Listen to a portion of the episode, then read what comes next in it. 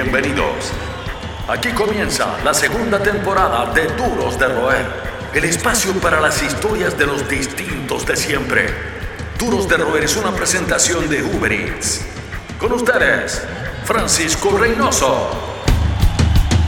¿Qué tal? Eh, ¿Cómo están? Hoy en la Nación DDR sacamos pasaporte en extranjería para cruzar la cordillera, instalarnos en la hermana República Argentina para hablar con un referente de todos los tiempos, eh, particularmente en el mundo del rock y el metal en nuestro idioma.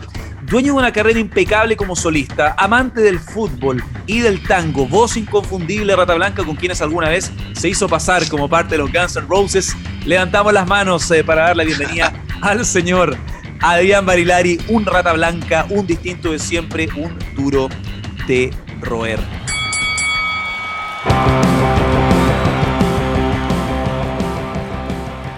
¿Qué tal? ¿Cómo estás, Rosy? Gusto hablar contigo.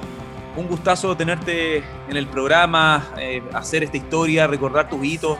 Te has mantenido activo dentro de lo posible. Primero, ¿cómo a todo para allá? ¿Cómo ha sido esta resistencia para ti? Cada uno tiene su historia personal, esta suerte de reality con nuestras mentes y ansiedades cada semana.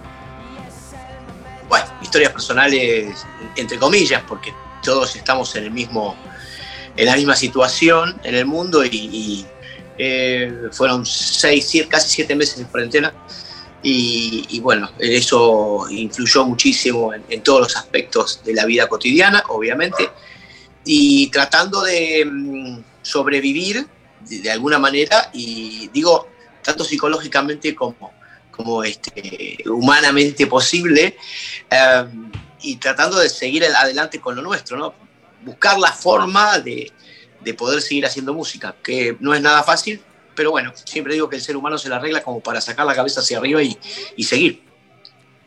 Adrián, hay que seguir, eh, hay que mantener la esperanza. La música ha sido una vía escape para muchos. Y antes de comenzar como la parte, la parte más profunda de esta conversación, quiero preguntarte algo que pilló nuestro equipo investigando en una entrevista en que dices que una vez se hicieron pasar por Guns N' Roses. Necesitamos el detalle de esa historia y luego seguimos con el hilo claro, esperable de esta conversación.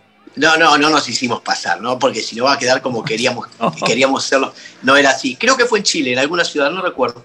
El, año pasado, eh, la última vez que lo visitamos, eh, estábamos en un hotel donde en el lobby, o mejor dicho, en, el salón del hotel había una, un cumpleaños de jóvenes, de chicos. No sé si eran de 15, 16 años. Y nosotros estábamos en el lobby esperando a Walter para salir al show. ¿sí? Ah, cuando digo nosotros éramos los cuatro músicos restantes eh, y éramos eh, Pablo, eh, Danilo, Fernando y yo, sentados en un gran sillón y pasaban unos jovencitos este, corriendo, muy contentos, festejando cumpleaños qué sé yo. Y en una de esas nos preguntan muy tímidamente de qué banda éramos. Estábamos vestidos para ir a tocar, obviamente. Y a mí se me ocurrió decir Guns N' Roses, por, por hacer una broma, obviamente y se pusieron más eufóricos aún y empezaron a los gritos y le fueron a avisar a todos sus compañeros que estaban los Guns N' Roses en el lobby del hotel. Pero yo se lo dije en español. Eh, y, ellos dijeron, ¿en serio son los Guns N' Roses? Sí, le dije yo, somos los Guns N' Roses. Estamos para tocar, van a venir a vernos. No, estamos en el cumpleaños, dice uno. Y llamaron a los demás. Luego vinieron tres más a preguntarnos qué banda éramos y, y el bajista nuestro, Pablo, le dio tanta risa eh, la situación que se fue a reír afuera, a la calle, y quedamos tres. Cuando vinieron a preguntarnos nuevamente, ya éramos tres. Entonces, cuando nos preguntan quiénes éramos, a mí se me ocurrió decir de Police. Y también empezaron a los gritos diciendo que estaba de Police. Y yo creo que hubiésemos seguido así hasta terminar en un solista que podía haber sido Phil Collins, por decir algo, ¿no? Se compraban todo. Se, compraban, estaban tan eufóricos que compraban todo lo que había. Lo, lo, lo más loco era que hablamos en español perfectamente.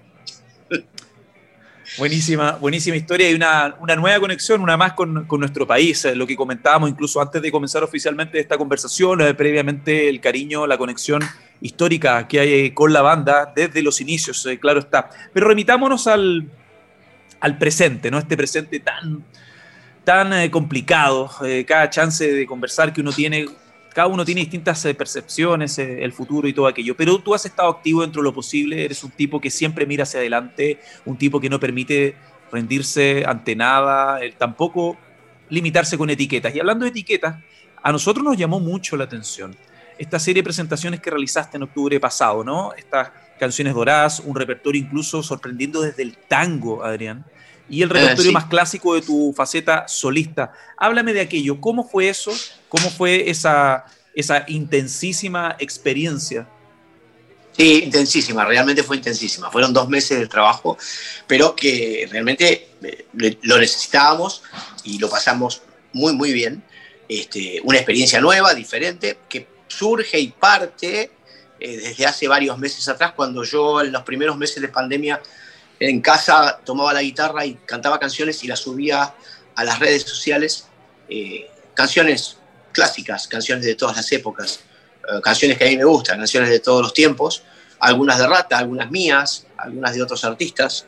Um, y las subía a las redes porque había mucha gente que lo agradecía, porque había mucha gente que estaba muy mal con esta pandemia, sobre todo por la noche, ¿no? donde había eh, muchos profesionales de la salud trabajando, salvando vidas, y que, necesitaban ah, de alguna manera eh, relajarse un poco y a veces estas canciones de los artistas favoritos ayudaron bastante, entonces me dediqué a hacerlo. Hice como 35, 40 canciones durante un par de meses, subiendo una cada dos o tres días, eh, hasta que mi manager en un momento me llama y me dice, ¿por qué no hacemos algo, eh, ya que lo venís haciendo, eh, digamos, desde tu casa, hagamos algo profesional para el público en general, para los fans?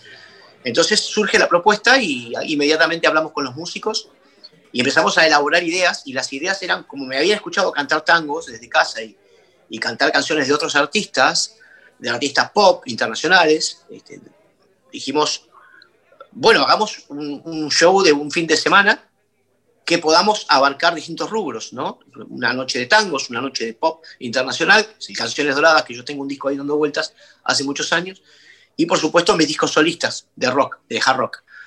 Y ahí surgió el Banyari por tres.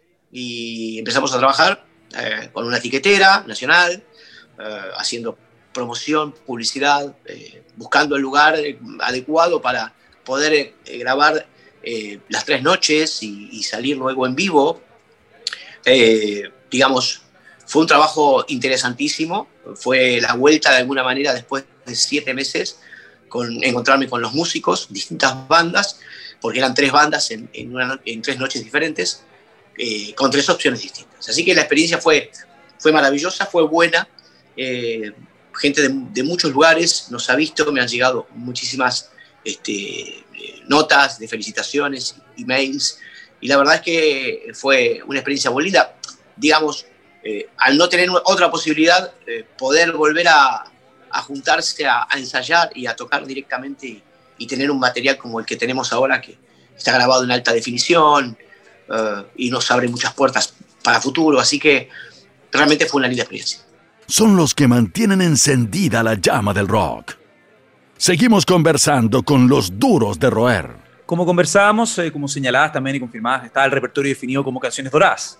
Pero también en algo que sorprende a un público, no el público más incondicional que sabe que tú, insisto, eres un tipo con distintos intereses, con una vocación bien amplia para el fanático común del heavy metal. El heavy metal igual ha adaptado distintos géneros.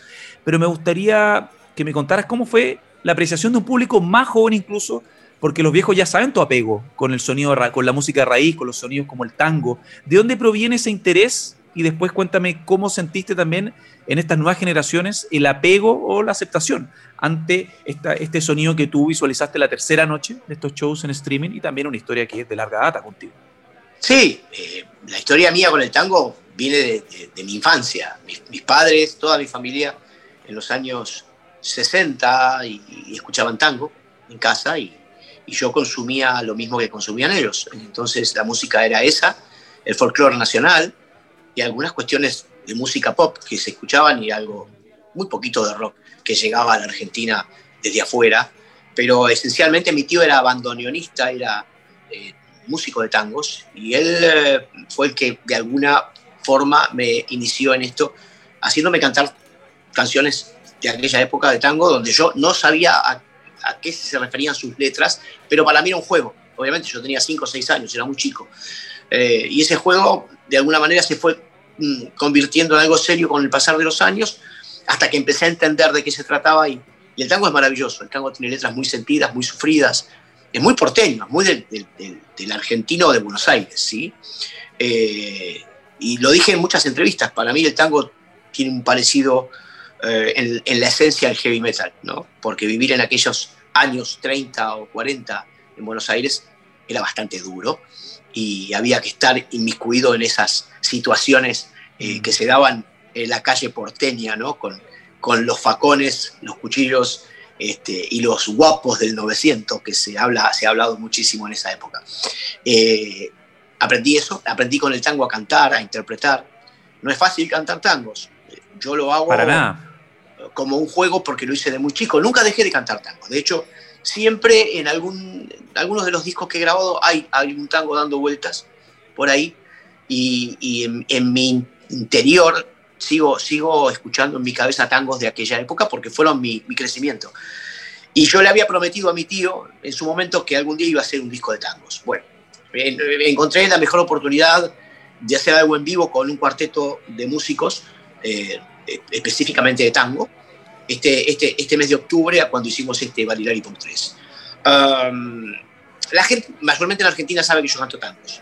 No sé cuál habrá sido la reacción específicamente de, los jóvenes de otros puntos del mundo, pero um, la verdad es que lo hice un poco para mí eh, y un poco para mi familia y para mi madre, porque sentía que tenía que hacerlo y se lo debía porque mi madre fue la, la primer fan y fue la que desde muy pequeño me impulsó a hacer esto y, y, si yo estoy aquí es por ellos, es por mi madre, por mi padre, por mis hermanos, por mi tío y por toda mi familia.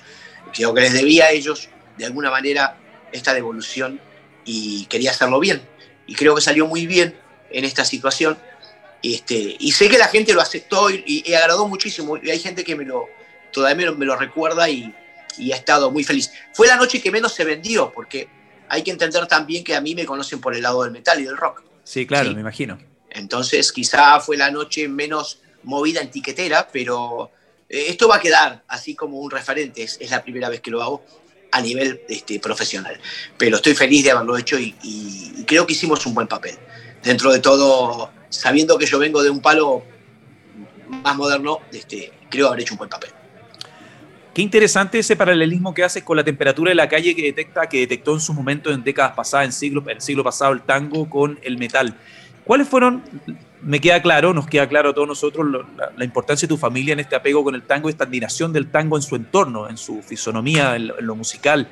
¿Qué hay del heavy metal? ¿Qué hay del rock más pesado? ¿Cuándo llegas a esta pasión que, te, que bueno, a todos prácticamente nos va a acompañar hasta, hasta el fin de nuestros tiempos, ¿no?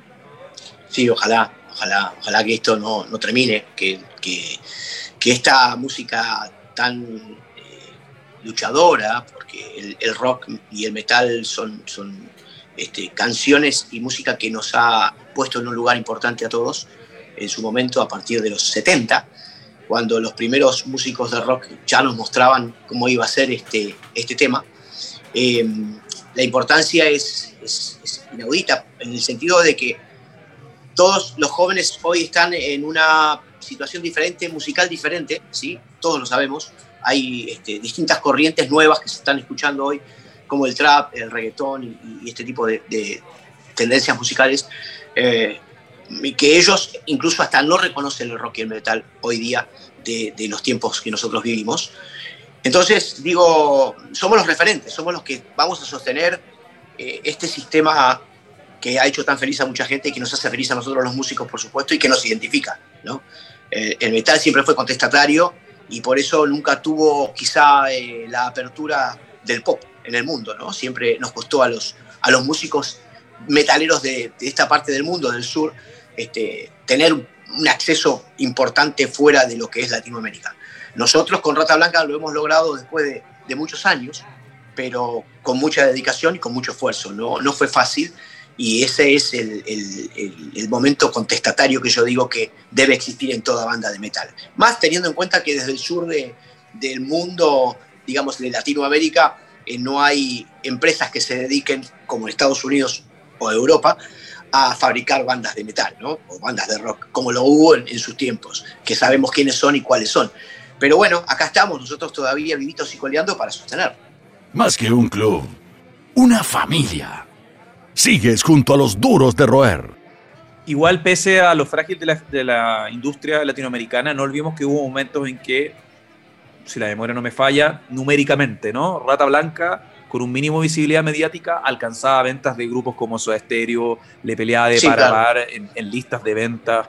Em, en los 90, sí. Por supuesto, en los 90 que fue un periodo de revelación, donde incluso no solo Latinoamérica, en otros mercados mucho más tradicionales, el metal volvió a ser grande, como por ejemplo a principios de los 80, cuando llega Rock in Rio a, Sudamérica, Rock in Rio a Brasil, y el, hard rock de bandas como Judas, en fin. ¿Qué recuerdas de esa época también? De máxima visibilidad, insisto. Hemos tenido. Sin la ventana de otros artistas, de otros medios. Sí, eh, hemos logrado abrirnos paso eh, y, abrir una puerta con, con, nuestra música, con la banda, eh, sin abandonar el sueño, por supuesto, y sabiendo positivamente que no iba a ser fácil. Por eso los 30 años, ¿no? Ya llevamos 30 años haciéndolo con distintas formaciones y, todo lo que eso implica, pero la banda nunca dejó de, creer en su música. Rata es una banda clásica, de hard rock clásico, eh, y sostiene sus raíces, obviamente, con bandas como las que muchos conocemos, Rainbow, Deep Purple, Iron Maiden, ICDC. No, no, yo siempre digo, no hemos inventado nada, simplemente lo que hicimos fue ponerle nuestra impronta a nuestras letras y nuestras melodías a, la banda, sabiendo que aprendimos mucho del rock inglés en, principio más que nada, ¿no? Yo me crecí escuchando ACDC, Pink Floyd, Rolling Stone, Beatles, uh, Creedence, eh, bandas de los 70, obviamente, y esas fueron las raíces. Y realmente eh, debo decir que me asombra todavía que hay tres generaciones y una cuarta que nos sigue y que nos vienen a ver cuando, cuando estamos en vivo y descubren aún el fuego de una banda que en vivo mueve, mueve el piso este, y hace vibrar. Así que yo siempre digo que mientras haya una llama encendida en el fondo del arma, es, es lo más maravilloso que puede existir en el ser humano.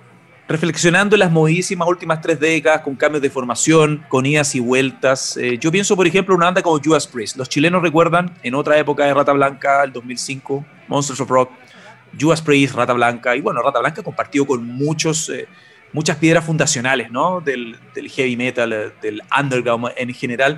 Y están las más recientes palabras de Rob Halford, declaración. Un Rob Halford que nuevamente se sintió pasado a llevar, porque Judas Priest no fue inducido al Salón de la Fama del Rock and Roll, haciendo el paralelismo de las declaraciones de un Rob Halford que sigue pensando que el heavy metal es el invitado de piedra en cualquier ceremonia tradicional de la industria de la música, tú sigues pensando ya con la ampliamente probada eh, popularidad del heavy metal, la trascendencia del heavy metal, cómo se trabaja el heavy metal o la cultura metalera, que es un género que sigue siendo discriminado por la parte más tradicional de lo que queda industria de la música o de la sociedad.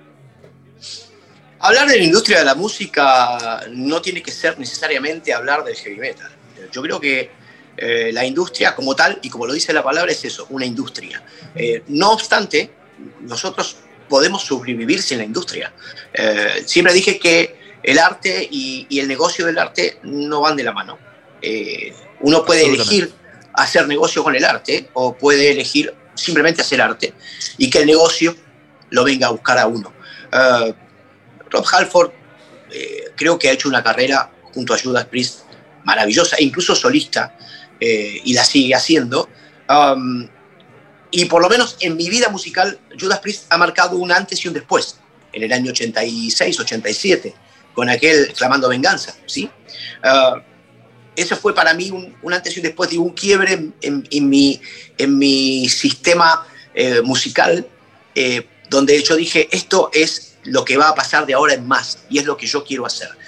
Por eso digo que las grandes bandas han marcado muchos jóvenes, y yo ya no era tan joven, eh, el camino a seguir. Y a mí, en lo personal, Judas Priest marcó, al igual que Whitesnake, este, al igual que Ronnie James Dio, marcaron etapas distintas en mi vida musical. Entonces, eh, podrá ser que Judas Priest no sea reconocido en el Salón de la Fama, pero creo, y estoy muy seguro, que el público sí lo va a reconocer toda la vida, que eso es lo importante al fin. 50 años, ¿no? no carrera 50 años. Yo, eh, a ver, Rata ha tenido 30 años de carrera hasta el día de hoy y no ha recibido demasiados premios. Digamos, el mejor premio creo que es el, que el público este, te da cuando te sigue, ¿no? Y cuando te va a ver a un show. Eh, todo lo demás tiene que ver con la industria, ¿sí? Un, Grammy, un Grammy no te deja dinero, ¿sí? Un premio Gardel no te deja dinero. Lo que te deja es la secuela de que la gente vea que Un palmoteo ahí de los lobistas. Claro. Y quizá lo que logre, quizá, digo quizá porque no estoy seguro, lo que logre es que tu banda tenga un valor un poco más importante a la hora de vender. Pero los premios son eh, parte de la industria, ¿sí? De hecho, los músicos somos los que sostenemos a las industrias este, para que puedan entregar esos premios. Me mencionabas a, bueno, David Coverdale, Whitesnake, eh, bueno, Rob Halford, Ronnie James Dio, que muchos nos quedamos con la imagen en los últimos shows de Black Sabbath, que los mismos Black Sabbath no rindieron un merecido tributo en la despedida, ni siquiera una mención, una visual con Ronnie James Dio, que es parte indiscutida de discos que nosotros, varios de nosotros amamos de Black Sabbath, y hablar la carrera que tiene Dio con otras, que tuvo con otras eh, instancias. ¿Qué otros frontman te marcaron? Eh, como a la hora de generar tu propio estilo, ¿no? Un estilo que ya está completamente posicionado. Bueno, Dio está en el primer lugar. Yo tuve la suerte de tocar junto a él y conocerlo personalmente. Siempre fue mi referente. Es un caballero. Eh, fue un caballero. Sí, sí, un, caballero, un, señor, un señor de, la música y, y realmente una persona indiscutiblemente caballerosa.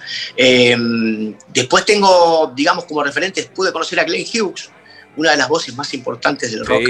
Este, y un gran músico y una gran persona también.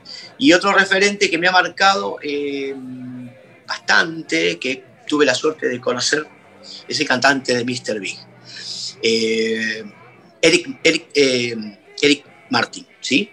Ah, de verdad es que son voces que a mí me han dado la posibilidad de, de crecer y de entender cómo se debe cantar el rock. El rock, el rock no es o el metal no es solamente eh, gritar y romper la garganta, muchas veces eh, hay que saber cantarlo y hay que expresarlo de maneras este, muy, muy, muy intensas. ¿no? Eh, no, no, soy admirador de bandas como, como Poison o, de Kiss, ¿no?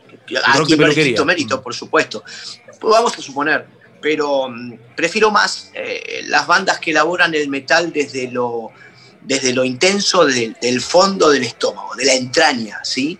donde eh, las letras y, su música son más elaboradas. Después, bueno, obviamente lo que hablamos antes, la industria ha hecho esto del glam y nosotros hemos pasado por esa etapa, lo reconozco, pero Rata en su momento y cuando tuvo que correrse hacia un costado lo hizo y ha cambiado incluso hasta en sus temáticas de letras para poder moverse y ayornarse, eh, y lo ha hecho. Este, hasta el día de hoy no hemos vuelto atrás a, hacer discos como Magos, Espadas y Rosas porque no, no lo creemos necesario, porque creo que hay cosas por delante que se pueden volver a investigar y a, crear distintas. Entonces, digo que, como en todas las industrias, en el metal también existe esta cosa de lo popular y lo no popular, y lo que el mm. público puede elegir, digamos, ¿no? Teníamos, como te dije antes, tenemos bandas como Poison, las películas que hemos visto últimamente, ¿no? Este, donde nos reímos mucho porque las cosas que hacían estos tipos eran casi payasescas y, y no podemos saber si son reales o no. Realmente esto son cosas de Hollywood, ¿no? Hay que ver quién cuenta la historia también. Entonces, porque si es por contar la historia, yo puedo contar miles, pero, pero que no viene al caso. Podemos hacer una película y una película muy larga. Eh, lo que quiero decir es que la música se aprecia desde otro punto. Yo por lo menos lo veo como músico, hay que ver cómo lo ve el público también, ¿no? El público puede elegir lo que más le gusta. Están en todas partes. Son los duros de roer. Sí, pensando en las últimas entregas como The Dare, The Mother Crew, que son exitosos en Netflix. A mí personalmente me gustó Bohemian Rhapsody y se vienen. Yo creo que se van a venir muchas más BOP. Sí, por supuesto. Son, son divertidas en muchos casos. A mí me ha gustado más la película de Elton John, Ah, sí, este, Rocket que, la de Motley Crue, claro. O sea, me, parece más interesante desde el punto de vista musical, inclusive, ¿no? Sí, claro. Este, pero bueno, gustos son gustos, yo respeto todo en ese sentido. Eh, estaba pensando en lo que me mencionaba ya, estar con Glenn Hughes, personalidad, Ronnie James Dio, un caballero. Uno siempre cuando idealiza, esta, ya sea en una entrevista, en compartir el escenario, otra instancia, trabajo, algo casual, y ve a una persona que ha visto en portadas de discos, eh, uno siempre idealiza y a veces uno se lleva o decepciones o aciertos o queda aún más prendido con la personalidad cuando lo tiene ahí frente a frente y tiene alguna instancia. ¿Te pasó algo similar a ti fuera de los Ronnie James Dio, Glenn Hughes? ¿Hay alguna anécdota impresionante que te haya pasado en tus historias de backstage, de festivales? Un tipo, puta, qué tipo más increíble. O, qué pelotudo. Bueno, Ronnie era el tipo increíble, igual que Eric Martin, otro tipo increíble, Glenn Hughes, un tipo que estando de gira en Chile se sentaba en una silla al, lado del escenario para ver el trabajo que hacíamos nosotros. Eh, cuando él podía estar en el camarín relajado y haciendo cualquier otra habla cosa. Bien de eso, habla bien de él se senta, habla muy bien de él. Habla muy bien de él, de, de, de Glenn Hughes, que haya aceptado la invitación de Rata Blanca para venir a hacer giras este, sin su banda. O sea, nosotros ser la banda soporte de él y, la banda este, que estaba con él arriba del escenario. De hecho, coros. Glenn, Hughes. No, Glenn Hughes no me ha dicho, no, no me hagas coros, al contrario, ven y hazme coros y quiero que cantes conmigo. Eso habla de él. ¿no? Y después, bueno, me ha pasado, por ejemplo, no, no decir de hablar mal porque no he tenido la, la, desazón con ninguno de los artistas que conocí y que me hayan tratado mal. Pero, por ejemplo, conocí a Debbie Gilmour en un festival en, en, Colombia, junto a Roger Daltrey, ambos, mm. estaban los dos. Una cosa eh, poca. Sí, maravilloso. Y Roger Daltrey era un tipo totalmente, parecía latino, afable, o sea, con ganas de, reírse, con ganas de, charlar. Bueno, estaba en una situación también muy loca él. Y, y David Gilmour todo lo contrario. Todo lo contrario, un señor inglés, como lo es, eh, que con poca llegada a, nadie, digamos, no, no, no, le daba cabida a ningún personaje que se le acercara. De hecho, no entraban balas. Apenas, apenas logramos una foto y no pudimos tener una conversación ni siquiera de un minuto. Pero bueno, no, no habla de... Yo creo que cada uno tiene sus, sus noches también, ¿no? Uno no puede juzgar a una persona por una noche este, y, por ahí se encontraba de mal humor o vaya a saber qué situación estaba viviendo, pero bueno, son... En, su mayoría conocí a, Ian Gillan y, me he sacado fotos con Ian Gillan porque yo también soy, soy fan en, un punto de mi vida y también he tenido oportunidad de hablar con David, David Coverdale, este, otro personaje maravilloso. Este, bueno, podría nombrarte un montón de músicos este, en, tantos años de carrera. Entrando al terreno ya más eh, específico de Rata Blanca, Adrián, y el impacto global de hay que decirlo, Mujer Amante, una canción transversal que me atrevería a decir conoce todo el mundo. ¿Tienes alguna idea de cuántas veces la has cantado? ¿Te aburre? ¿Te dan ganas de separarte de esa mujer amante? ¿O es un amor para toda la vida? No, no, en, una época rata dejó de tocarlo. O sea, habíamos decidido dejar de tocarlo para ver qué sucedía, más que nada, ¿no? Eh, y sucedía que la gente se enojaba. Entonces, eh, bueno, un tiempo hicimos la locura de no tocarlo y de irnos del show sin haberlo tocado. Y eh, teníamos muchas críticas, muchas críticas. Pero es una canción que es de la gente. Yo, en los últimos 10 años, ya prácticamente no la termino de cantar de punta a punta. La canta el público. O sea, entonces uno reconoce que esa canción, eh, si bien no identifica a Rata Blanca completamente, es una canción que hizo el crossover, que hizo de alguna manera el salto a, lo, promocional mundial. ¿no? Es una canción que se canta en países donde no, no son de habla hispana y se sigue escuchando. Este, y la he escuchado en Italia, la he escuchado en, Francia, la he escuchado en muchísimos países. Y la gente la reconoce y la canta. Eh, bueno, de eso nadie se puede quejar. Yo no me puedo quejar porque fue una de las, una de las varias canciones que nos abrieron puertas. Eh, yo siempre dije que el músico tiene que, pelear por lo que hace y, por, lo que, por lo que sueña, pero a veces todo eso lo hace una sola canción. Cuando una canción traspasa fronteras, eso es parte del, del buen trabajo que ha hecho el músico, ¿no? Y estamos hablando de una canción que no iba a ser parte del disco. Y estamos hablando de una canción que entró por la puerta trasera del disco, porque Rata no necesitaba una balada más en ese disco, en aquel Magos, Espadas y Rosas, ya había una, pero faltaba tiempo de música y no teníamos más canciones. Eh, y esa canción entró como para llenar un disco. Entonces, eh, merecido doblemente porque no la elegimos nosotros, la eligió el público la canción. La calle es su escuela, el rock su universidad. Seguimos conversando con los duros de roer. Y Adrián, ¿y ustedes se acuerdan en ese típico periodo de creación? Porque uno pasa por distintos estados de ánimo. Incluso uno, dice, esta canción, como tú contabas en lo que, con, con eh, Mujer Amante, que casi no la incluyen en el disco, hubiese sido un tremendo problema, un tremendo error. ¿Recuerdas ese momento cuando la escribieron? ¿Percibían el gancho de la canción?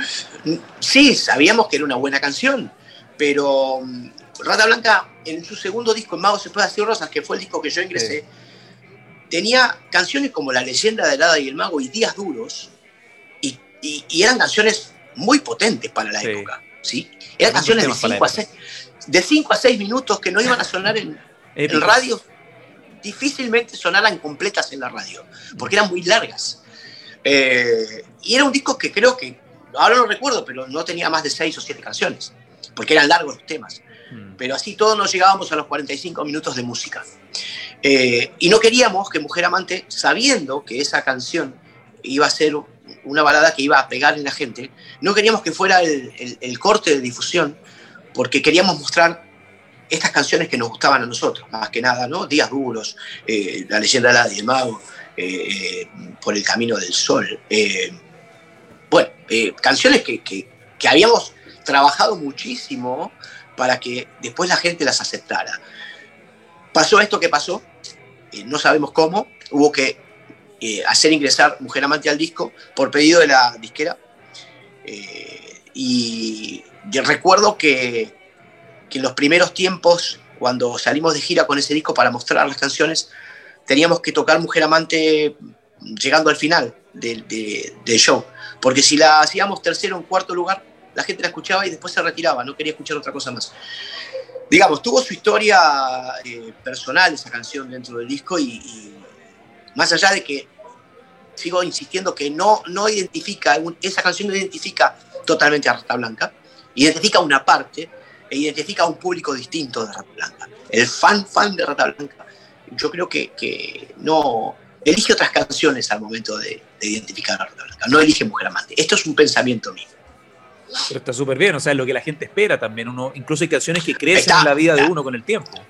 ¿Qué, músico no quisiera tener un crossover que lo identifique durante 30 años? O sea, yo estoy feliz con eso. Imagínate que yo creo que gran parte de la carrera de Rata se debe a, estas canciones.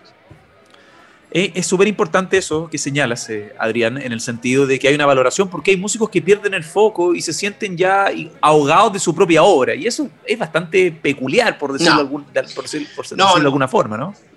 Los éxitos no se, no se matan, los éxitos se mueren solos o siguen allí, para, son de la gente. O sea, hay canciones que son de la gente. Cuando uno hace una canción, compone, y la canción se hace popular, famosa, y, cruza, digamos, las fronteras, uno tiene que entender que ya no les pertenece, ¿sí? A lo sumo cobrar los derechos, pero la canción le pertenece a la gente, eh, porque la gente la adopta. ¿Dónde y cómo conociste a Walter Giardino? Repitiéndonos a tu inicio.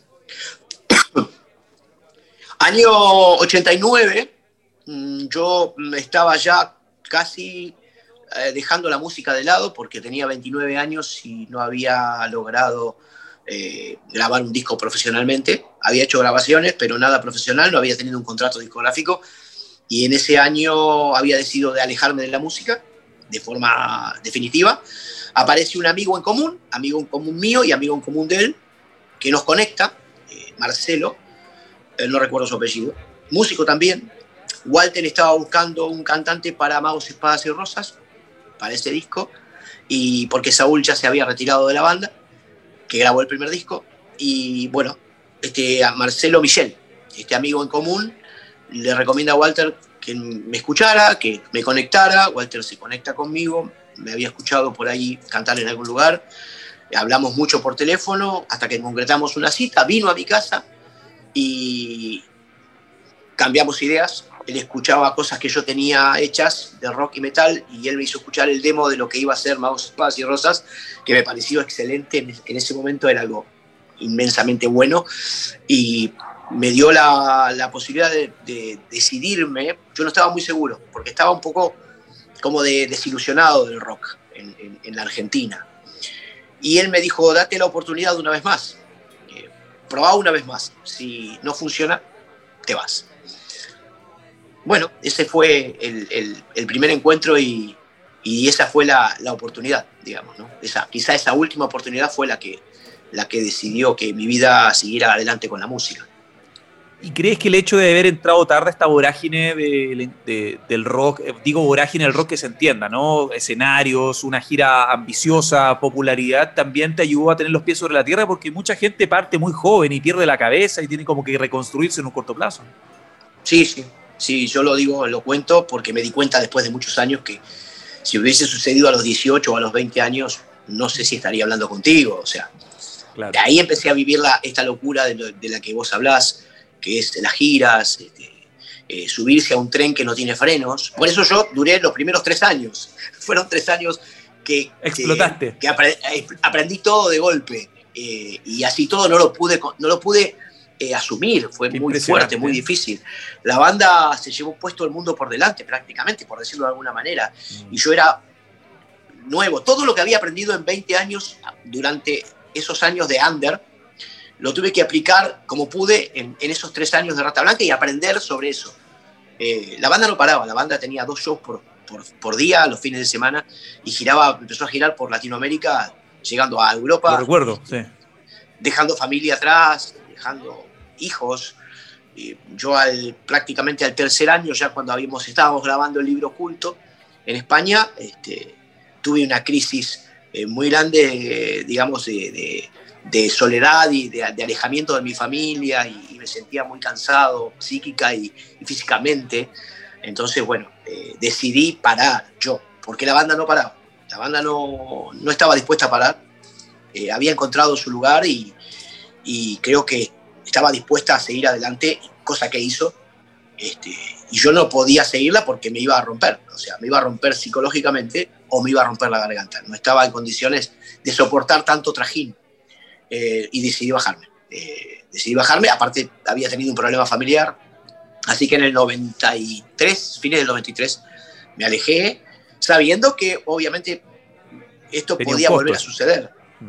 Tenía un costo, pero que yo, el costo de seguir en la banda iba a ser peor. Eh, entonces me alejé de Rata Blanca para volver a las fuentes, a mi familia, recuperar mi vida este, y, y, tomar distancia, ¿no? y empezar de cero si era necesario. Y fue lo que hice no es una moda, es una forma de entender la vida. Sigues junto a los duros de roer. Adrián, y también dentro del anecdotario, digo, porque yo considero que cualquier trabajo siempre deja una, te deja algo, cualquier experiencia, hay que siempre valorar las experiencias, pero también trabajaste en un cementerio en La Chacarita, entiendo, ¿no? Sí, muchos años. Muchos años eh, a ver, a ver, para que se entienda, yo a los 29 años entré en Horta Blanca, pero yo desde los 15 años trabajé, estudié y trabajé. Yo me recibí de técnico a los 18 años y formé una familia con un trabajo normal. Eh, trabajé como técnico hasta que luego ingresé en el, gobierno de la ciudad de Buenos Aires, la municipalidad en aquel momento, este, y hace, digamos, en el año, creo que fue 90, y por ahí, no recuerdo bien, me trasladaron a una oficina en el cementerio de la Chacarita y trabajé muchos años allí. Este, y eso también lo agradezco mucho porque eh, entendí que tener los pies en la tierra, siendo una estrella de rock, eh, es buenísimo. Eh, uno puede entender de qué se trata tocar el cielo con las manos, pero tener los pies en la tierra. No siempre hay que estar con, las manos agarrados en una nube cuando la vida en realidad pasa por otro lado. ¿Cómo se ve en el futuro para ti? insisto, con la imprecisión, proyectos terrenales, con un hombre que siempre ha tenido los pies sobre la tierra que tuviste ese break de tres años, pero bueno, ahí te reconstruiste, estás de vuelta con lo que más amas, eh, con el complemento que uno siempre necesita, ¿no? El equilibrio. Eh, ¿Hay algún proyecto que te gustaría materializar fuera de lo que uno puede decir de las giras, me imagino, no? Sí, los proyectos son seguir. Yo estoy casi, yo estoy, tengo 61 años y, la vida me ha dado esta oportunidad de seguir haciendo música este, y de sostenerme a través de la música. Eh, y descubrí hace muchísimos años qué es lo que me gusta hacer, es esto, seguir cantando. Si, si las cuerdas vocales resisten y Dios quiere que lo pueda hacer, eh, lo que más quiero hoy por hoy, si me lo preguntas, es empezar a girar de nuevo, porque se extraña mucho eso, ¿no? Eh, y se necesita mucho como, como salida laboral. Eh, ojalá de a poco se están abriendo algunas situaciones aquí en Argentina. Sueños todavía tengo muchos, así que espero llevarlos adelante grabar discos. Este, de hecho, con Rata estábamos por hacer un nuevo disco, pero esta situación nos frenó. Me imagino. Y claro, y, también tuvimos que frenar giras que teníamos armadas para este año. Así que espero que el año entrante se puedan eh, llevar a cabo. Teníamos que ir a Chile. Estoy con un proyecto solista para ir a Chile en, los meses venideros después de diciembre. Ojalá se concreten. Estamos viendo la posibilidad de ir con mi banda solista también. Eh, nada, simplemente hoy, hoy no ambiciono más que nunca salir a tocar y reencontrarme con el público y, volver a recuperar la sonrisa que esa que se ve en un escenario que es real. ¿Qué crees que nos depara el futuro? Querido Adrián. buena pregunta. Eh, yo creo que eh, el futuro nos está mostrando hoy, el futuro hoy, nos está mostrando que estamos haciendo mal las cosas, que no estamos entendiendo cómo, cómo se lleva adelante un mundo, ya no hablemos de un país.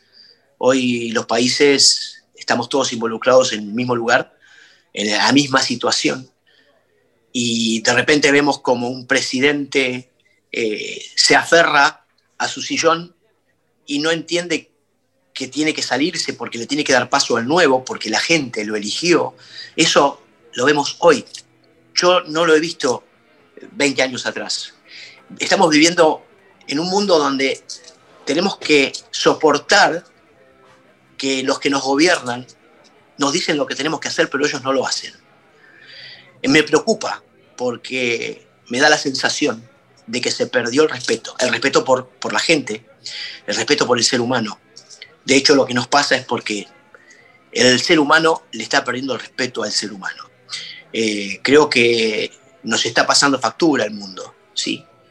Eh, y estamos pagando un precio bastante caro y, no sé en el futuro cuánto más caro vayamos a pagar si no cambiamos, pero no cambiar los que estamos hablando, sino cambiamos todos los que vivimos en este mundo la forma de tomar las cosas, más seriamente. Eh, siempre digo que las redes sociales han, abierto una puerta gigante al mundo, a la gente, para, para, verse, para reunirse, más en esta época.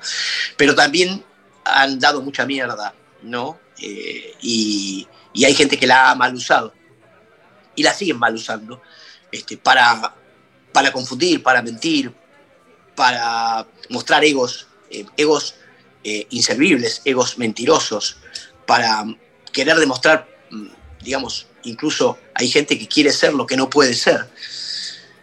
Eh, a veces pienso que mucho del tiempo pasado fue mejor que el actual. Me podrán tildar de viejo o de una forma de pensar antigua, pero realmente todavía extraño cuando podía tomar agua de una canilla sin pensar si estaba contaminado o no. Mm. Eh, hoy mis hijos no lo pueden hacer y no saben de qué se trata nada, eh, no sé qué nos depara el futuro realmente, pero siento que lo que nos, estamos nos está pasando lo merecemos porque somos parte de lo que nosotros eh, eh, llevamos a cabo. Esto que está pasando, creo que lo llevamos a cabo. Adrián, para el cierre, ¿te consideras un duro de roer como este programa? roer me hace acordar a, un roedor. Y justamente yo soy un roedor. Así que sí, me, considero algo duro de roer. Sí. Son los que mantienen encendida la llama del rock. Seguimos conversando con los duros de roer.